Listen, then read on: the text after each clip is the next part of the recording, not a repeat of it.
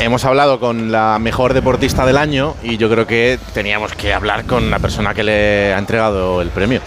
Don Feliciano López, buenas noches. ¿Qué tal? ¿Cómo estáis? Muy bien, ¿y tú? Pues muy bien, muy contento de estar aquí en esta gala del deporte español.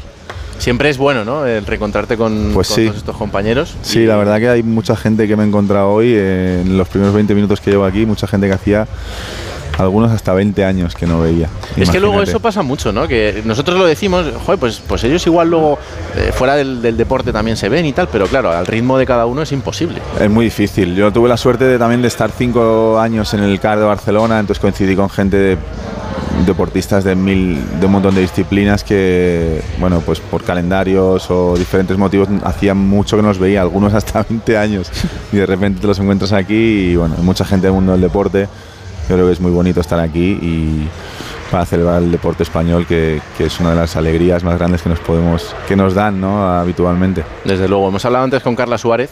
Eh, yo creo que los premios que se le den a Carla son todos pocos, porque no solo como deportista, sino como persona, es un ejemplo. Pues sí, ya era un ejemplo antes de, de lo que le pasó, de, desgraciadamente de, de la enfermedad que tuvo que sufrir.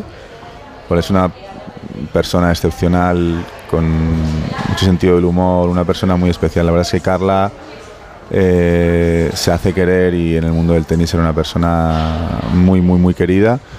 Y luego, pues desgraciadamente sufrió lo que sufrió y, y, bueno, un ejemplo de superación, de fuerza y volvió a jugar después. Mm. Así que bueno, muy contenta. No he podido verla todavía. eh, desde que he llegado he estado haciendo cosas y no la he podido ver, pero muy contento de que esté aquí también y, y de que tenga también pues su reconocimiento, obviamente. Hablábamos antes con Garbajosa de mm, cómo es la vida del deportista que luego pasa a ser dirigente y, y a verlo desde el otro punto de vista. En tu caso, ¿cómo lo llevas? No es fácil, ¿eh? porque cuando eres deportista, muchas de las cosas que, que, que pasan no te das cuenta, estás a lo tuyo, piensas en, en ti, el deportista.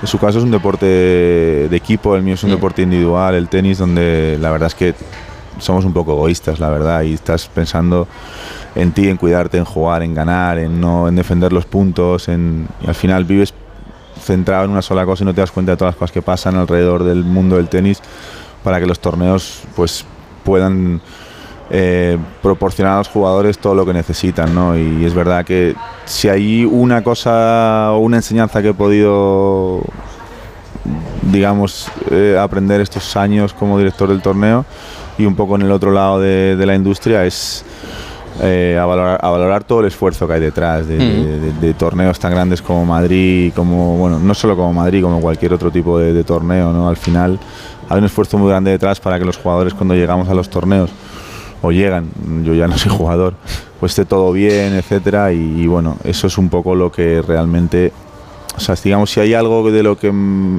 me ha hecho darme cuenta de, de- de todo eso, es si tuviera una cosa que destacar sería esa.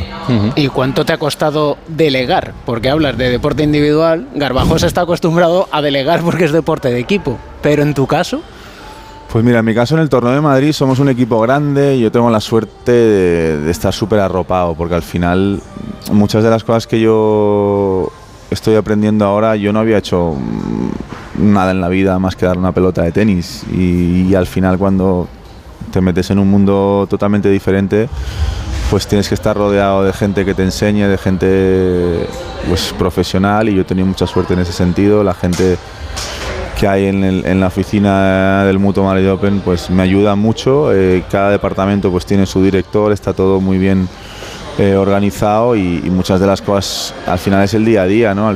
Yo al final te tomaba mis propias decisiones toda la vida. Mi entrenador pues obviamente muchas de esas decisiones eh, las compartía con él y al final, pero al final el jugador siempre tiene la última palabra. El tenis, los deportes individuales tienen eso, ¿no? Al final tú puedes consultarlo con tu entrenador o tu círculo más cercano, pero al final yo creo que es parte importante de, un buen jugador de tenis en este caso es que tenga la capacidad de tomar decisiones importantes en su carrera y eso es lo que te hace luego buen jugador porque en la pista hasta hace un año no podías tener ayuda de nadie tu entrenador el coaching estaba prohibido en el tenis hasta hace nada ahora ya se permite de una manera un- no, no lo tienes sentado contigo pero te, bueno, te puede coachear durante los partidos. Entonces el tenis en eso es un deporte muy único, ha sido siempre muy diferente a todos porque tú tenías desde que eres un niño acostumbrarte a solucionar tus propios problemas desde muy pequeño sin ayuda de nadie y eso te hace muy independiente y muy autosuficiente también y te hace pensar que no necesitas nunca la ayuda de los demás. Y eso también cuando llegas